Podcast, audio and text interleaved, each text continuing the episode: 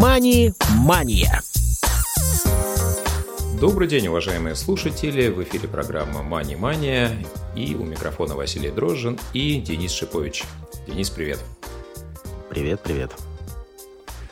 Ну что ж, друзья, этот эфир вы слушаете в записи, поэтому, к сожалению, не будет возможности задать вопрос, прокомментировать что-то в прямом эфире, но вы всегда можете воспользоваться нашей почтой радиособакарадиовоз.ру и задать вопросы по поводу этого и других наших выпусков.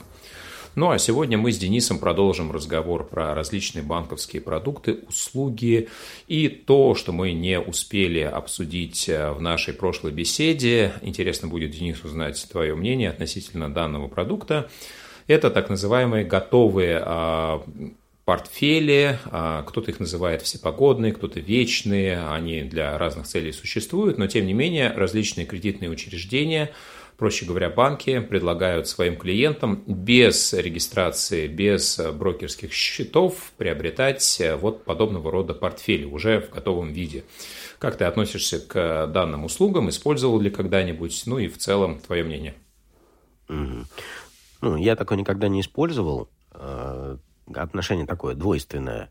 И для Э, человека, который совсем не разбирается и не может, не хочет разбираться, и прям вот совсем-совсем, и не жалко чуть доплатить, может быть, это неплохой вариант. Ну, в каком смысле? Это лучше, чем ничего. Но, на мой взгляд, это гораздо хуже, чем делать самостоятельно.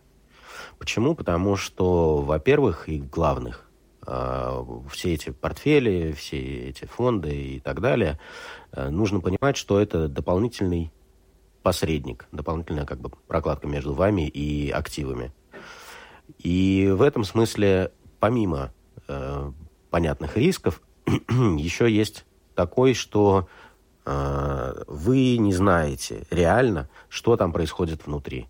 То есть, по сути, вы покупаете расписку, ну, как бы обещание – что ваши деньги там каким-то образом будут распределены, на них будут приобретены какие-то активы в каких-то там пропорциях. Э, сам по себе, ну или сама по себе диверсификация между классами активов – это вещь хорошая, но э, это можно сделать самостоятельно. И, соответственно, ну, во-первых, не платить комиссию дополнительную, а во-вторых, э, устранить вот такой вот, вот такого посредника.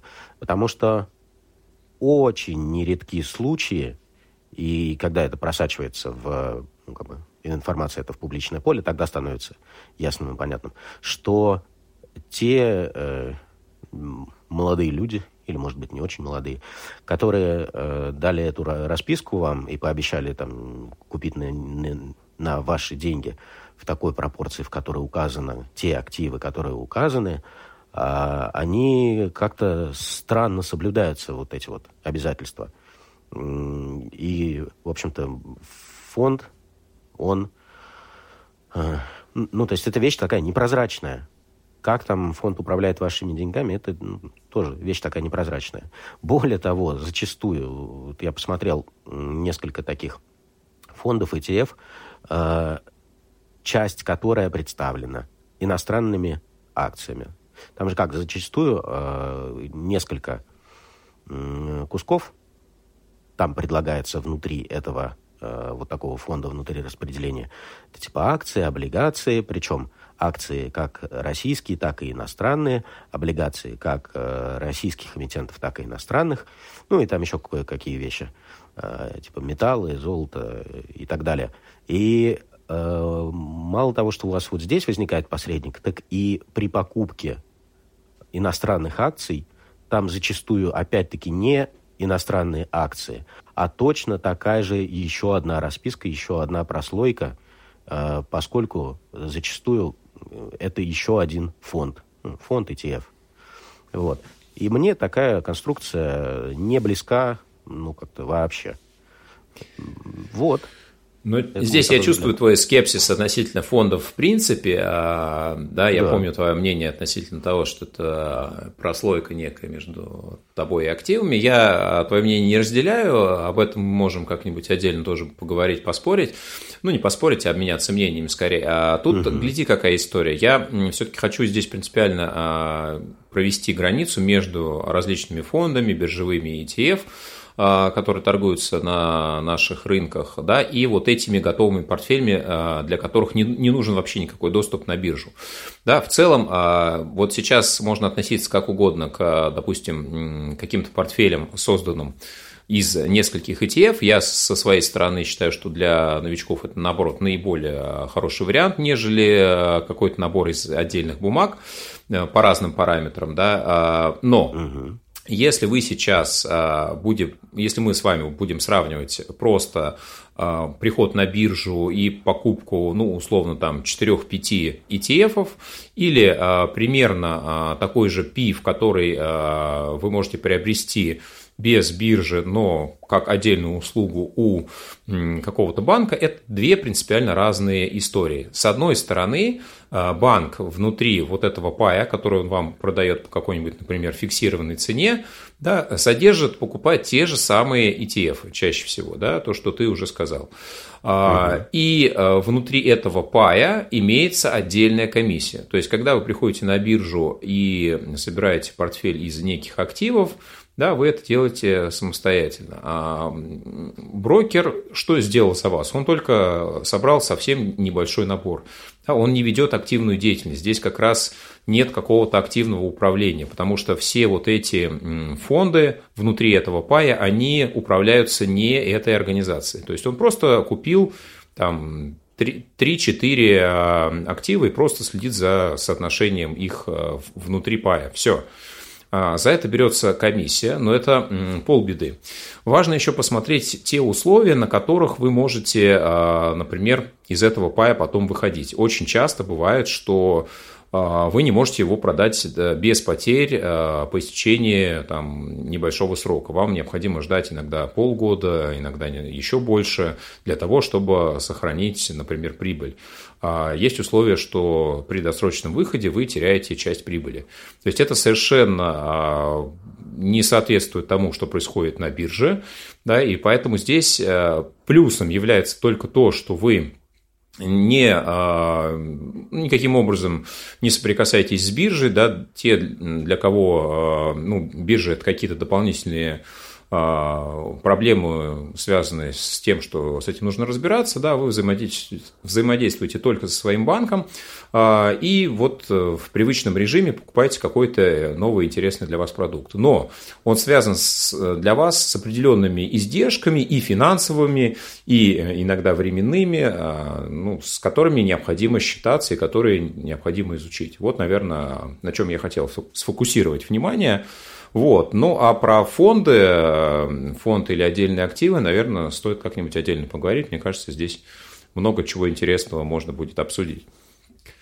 Ну да, а, Ты знаешь, о чем я еще хотел поговорить в разрезе именно банковских услуг? В целом, наверное, ну, то, с чем мы сталкиваемся постоянно, это, безусловно, различные банковские продукты карточные. Да? Э, дебетовые карты, и ну, сложно сейчас найти человека, причем не обязательно там, зрелого, молодого возраста, да, кто не использует карту. Карты есть, наверное, практически у всех. Да, сейчас э, у детей есть детские карты, да, ну, то есть, наверное, скоро у животных ну, да, карты появятся. Да, а вот наличные уходят, да, и как раз а, я хотел бы обсудить варианты совершения платежей с твоей точки зрения. Давай вот обсудим вот какие варианты можно привести? Это физические деньги наличные, банкноты, купюры, да, мелочь, то, к чему мы привыкли и многие до сих пор не, не смогли отвыкнуть. Это физическая пластиковая карта, э, да, вот именно в виде карты, и это банковская карта, но в виртуальном варианте, да, с помощью каких-то опосредованных сервисов, да, девайсов угу. и так далее, брелков, мобильных телефонов, планшетов и так далее. А как ты думаешь, э, с твоей точки зрения, вот что оптимально, в чем плюсы, в чем минусы и что используешь ты? Ну, смотри, я думаю, оптимального варианта, как ничего нет идеального, вот, потому что если мы говорим про наличные, то их можно потерять и так далее, да, и ты, собственно, впрямую теряешь деньги, или их могут украсть. Но здесь, э, с точки зрения э, как-то финансовой грамотности, э, эта вещь такая полезная, потому что вот ты видишь их, э, сколько их потратил, сколько их осталось и так далее. Да? Про это много говори, говорилось и, и не раз. Банковская карта, в этом смысле, ты, если ее теряешь, то как будто бы у тебя э, нет рисков, что сами деньги потерялись. Во всяком случае, есть шанс, что сами деньги не потеряются. Но тут тоже так, с учетом того, как сейчас действует система платежей, вот это вот э, расчеты, терминалы и так далее, есть тоже очень большие риски. И об этом можно поговорить. Кстати говоря, с одним из них я э, не так давно столкнулся. Ну, давай а, про риски поговорим, потому что, мне кажется, это очень ну, важная история. Это, да, действительно, это очень важная история. Смотри, а, ведь э, когда-то было не очень удобно пользоваться этим пластиком, ну или как неудобно. А, каждый раз приходилось вводить пин-код, когда ты э, осуществляешь покупку, когда ты рассчитываешься. Вот. И, естественно, э, произошло так, что с определенной суммы покупки можно совершать картой, не вводя пин-код. Я думаю, все об этом знают. Но вот дальше не все об этом знают, а, а следующая информация, что такой вот порог, то есть э, та сумма, ниже которой покупка может быть совершена без введения, без подтверждения пин-кодом, она устанавливается торговой точкой, а, и даже не банком. Э, я когда-то, столкнувшись с этим, подумал, блин, ну вот потеряешь этот пластик, и что мешает Э, человеку, нашедшему карточку, пойти и, э, что называется, отовариться. Вот. Как выяснилось, собственно, никак этому противостоять, противодействовать нельзя. Никакие, ну, в смысле, внутри банка какие-то ограничения поставить, там, самостоятельно указать ту сумму, после которой, ну, то есть если покупка превышает которую необходимо подтверждение пин-кодом, изменить это через банк нельзя. Все, точка. Меня это, конечно, возмутило, но с этим сделать я не нашел что. Ну, именно вот в таком формате. И, собственно, вот риск, который у меня реализовался, он такой и был. У меня э, дочка сходила в магазин, что-то там купила, приобрела, вернулась без карточки. А заметили не сразу. Заметили только тогда, когда мне банк, слава богу, Э, я тоже то ли на встрече был, то ли еще что-то. Ну, то есть внимание было отвлечено от телефона. Э, прислал смс-сообщение, что ваш счет заблокирован, поскольку, э, ну, карта заблокирована, поскольку совершили, совершались какие-то подозрительные операции. Я залезаю в банк-клиент и смотрю, у меня несколько покупок было проведено там на не очень большие суммы, но в целом они набрались в такой существенный, ну, то есть там 4 тысячи в итоге ушло. Вот. И вот э, я понимаю, что да, вот я об этом думал, я как бы знал об этом риске. Вот он, собственно, и случился. И что с этим сделать, имея пластик на руках, непонятно. Непонятно. Ну, точно так же, как и в ну, онлайн-магазинах. Не везде требуется подтверждение одноразовым смс-паролем. Вот, вот это большая проблема, это большой риск, э, потому что если у банка не срабатывает эта система автоматической блокировки, и если вы в какой-то момент не в состоянии отследить уведомления, да, ну, а списание смс же приходит, то вот можно попасть на существенные убытки. Вот. Ну вот э, здесь, э, да, смотри, я хочу э, подключиться. Во-первых, ты очень правильно заметил, что не везде вводя данные карты, да, вводя номер, срок действия и CV-код, нужно дополнительно это подтверждать. И это очень для меня было неожиданно, когда я столкнулся с такими вариантами. Платежей. То есть, по сути, э, тот, кто видит твою карту, тот, кто имеет э, информацию о ней, ему даже саму карту не нужно держать, он может ее сфотографировать просто, ну или переписать. Да, вот. да, да. В каких-то ситуациях этого будет достаточно. То есть, для меня это, честно говоря, очень такая серьезная дырка в безопасности. А, ну вот, давай мы еще третий вариант разберем. Я просто хотел вернуться немножко назад к наличным. Да, ты сказал, что, с одной стороны, ты действительно видишь, э, сколько у тебя э, есть, сколько ты потратил, сколько осталось, но ты знаешь, это вот с одной стороны да, с другой стороны, мне кажется, нет. Э, мне проще наблюдать, когда я потратил с карты. Я точно вижу, сколько я потратил, сколько у меня осталось. Когда у меня ворох наличных, я еще время потрачу, чтобы точно понять, сколько, сколько у меня осталось, сколько да, у меня да, да, да. купюр какого достоинства, да, и а, мы понимаем, да, что если у нас аудитория незрячих, то им еще нужно какой-то технической а, возможностью э, воспользоваться для того, чтобы понять, да, что у него за, mm-hmm. собственно, деньги, в каком количестве. Опять же, ну, это влияет на... На вкус и ну, цвет. Ну, а, Потому ты знаешь, что, я думаю, это исходит из привычки. Ну, то есть э, у всех же, все же пользовались э, наличными, и, собственно, как раз и сформировалась привычка, что ты, ну, в кармане видишь их и примерно знаешь там плюс-минус. Э, понятное дело, что со временем эта привычка будет отмирать. И, конечно, будет более привычно там следить, отслеживать по вот этим вот информации от банка, сколько денег есть и так далее. И это такой, ну, нельзя сказать, что это какой-то такой безусловный там, не знаю, аргумент или э, как это правильно назвать.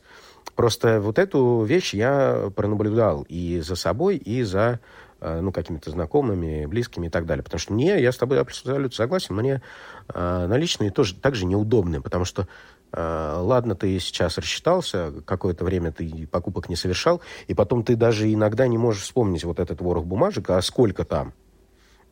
Вот. Ну, Поэтому вот, это, а, да, да, я, я вот тут опять вещь. же, да, ну, не про риски, а про элементы неудобства, да. А, опять же, аргумент, я тоже его встречал, но мне кажется, это уже больше такие архаичные источники а, про, про, про а, финансовой культуры, да, финансовой грамотности, которые, наверное, существовали еще на заре э, зарождения данного направления в нашей стране, угу. я имею в виду после перестроечный период, естественно, да, потому что, ну, условно сейчас, мне кажется, это очень странно сравнивать э, эти виды платежей и э, апеллировать к тому, что, используя наличные, вы всегда понимаете, сколько вы тратите. Ну, давайте начнем сначала. А наличные должны откуда-то появляться. Логично, да. Значит, сейчас большинство источников поступления денег, они все-таки безналичные, да, ну, я думаю, это все понимают. То есть вам как минимум нужно их допустим, в банкомате получить. Это первый э, момент, э, ну, точно, тоже не всегда удобный. Да, не всегда у вас банкомат под рукой. Э, понятно, что если это какой-то крупный торговый центр, то он без, без банкомата не существует. Но если вы пришли там куда-то отовариваться в какую-то мелкую точку, то здесь уже могут быть варианты. А, другой кстати, момент. Кстати, да. Смотри, я вот пока мы далеко от этого не ушли, еще одну, один момент неудобства э, электронных средств платежа, э, с которыми сталкиваешься не часто, но иногда сталкиваешься. Я тоже, помню, с таким столкнулся. Когда отключается интернет или там электричество, или терминал не работает, или еще что-то такое, и ты просто тупо не можешь расплатиться, если у тебя нет с собой налички. Ну, а э, здесь есть контраргумент. Э, ты, я думаю, как и я, отдыхал на южном побережье нашего замечательного государства и прекрасно знаешь, что далеко не все э, те, кто оказывают какие-либо услуги на побережье, хотят платить комиссию за эквайринг. Да? Им гораздо проще угу. брать наличные, но они же тоже видят, что происходит. Они видят, что у людей наличных становится все меньше, а телефоны у них все чаще. И, ну, если не каждый э, первый, ну, то как, как минимум каждый второй, а, ну, все-таки по моему опыту чаще, э, готовы брать переводы. Да? То есть сейчас, мне кажется, уже э, очень редко, где встречается человек, у которого нет с собой телефона, к которому не был привязан никакой банк, а, на который нельзя было бы перевести. Да, бывают ситуации, что нет, э, там, допустим, в принципе нет терминала. Не то, что интернет не работает, да, там, или там, затруднения. Угу. Ну, ну, нету торговой точки терминала в принципе, да, или там бабушка торгует, ну, не знаю, семечками, ну, какой у нее терминал. А mm-hmm. телефон при этом э, с банковским приложением мне вполне может оказаться, и тут даже ни возраст, ни регион не играет какого-то существенного значения, как мне кажется. Согласен с тобой. Ну, и здесь, кстати, ну раз уж мы сюда заглубились, смотри, э, с одной стороны, да, э, и ну, все то, что ты говоришь, это правильно, логично, и, соответственно, чем дальше, тем больше, конечно, э, если ты не как сказать, не пользуешься возможностью сделать передачу тебе денег простой и удобной, то, естественно, у тебя будут уходить покупатели. Ну, как бы это такая очевидная, э, наверное, рыночный какой-то механизм, или как это правильно назвать. Понятное дело, что все туда, все туда идут. Вот. Чем проще человеку заплатить, тем вероятнее, что он у тебя все-таки совершит покупку. Если ты ему ставишь э, какие-то барьеры, типа вот у нас нет терминала, вот мы, или там мы еще чего-то не принимаем, и еще что-то, то ты просто можешь оказаться в проигрыше в плане э, бизнеса, в плане продаж. Но этот довод так, такой как бы общего порядка, он не отменяет, не исключает. Ну, смотри, тут логика, знаешь, как это, как физики рассуждают и математики. Что, типа, если, э, ну, у физика, если в 99 случаях эксперимент дал один и тот же результат, то можно говорить, что да, вот, э, ну, в смысле, можно делать вывод. Потому что шанс, э, что этот один результат будет какой-то другой, он ничтожно мал. А в математической логике да, нужны 100% э, срабатывания, условно говоря. Поэтому, да, то, что мы с тобой сейчас говорим, я с этим полностью согласен. Таких ситуаций, они, ну, прям вот крайне редкие, но они сейчас все еще могут случиться. Согласен. И в этом смысле, да. Согласен, а да, сейчас... но э, я, я продолжу приводить э, аргументы против наличных, да. у меня их э, в рукаве очень-очень-очень немало. Ты знаешь, вот, э, ну вот даже, даже банально, банально, вот э, с чем ты никогда не столкнешься, э, используя карту, телефон, а у меня сдачи нет. Вот ты взял с собой mm-hmm. крупную купюру, вот, пожалуйста, наличные, твои любимые, да, ну не твои конкретно, да, ну условно, ну, ты, да, э, значительной, значительной части населения до сих пор еще. Mm-hmm. Вот, а, ты пришел с купюрой крупного достоинства, а тебе говорят, слушайте, а вот у меня нет размена да, ты пытаешься оплатить какую-то услугу, ты хочешь использовать наличные, и вот э, не получается. Mm-hmm. Ну, на самом деле, да, здесь много есть аргументов. Возвращаясь к началу относительно даже безопасности да, платежей, то, что мы носим в кошельке, например, какое-то количество купюр или карту.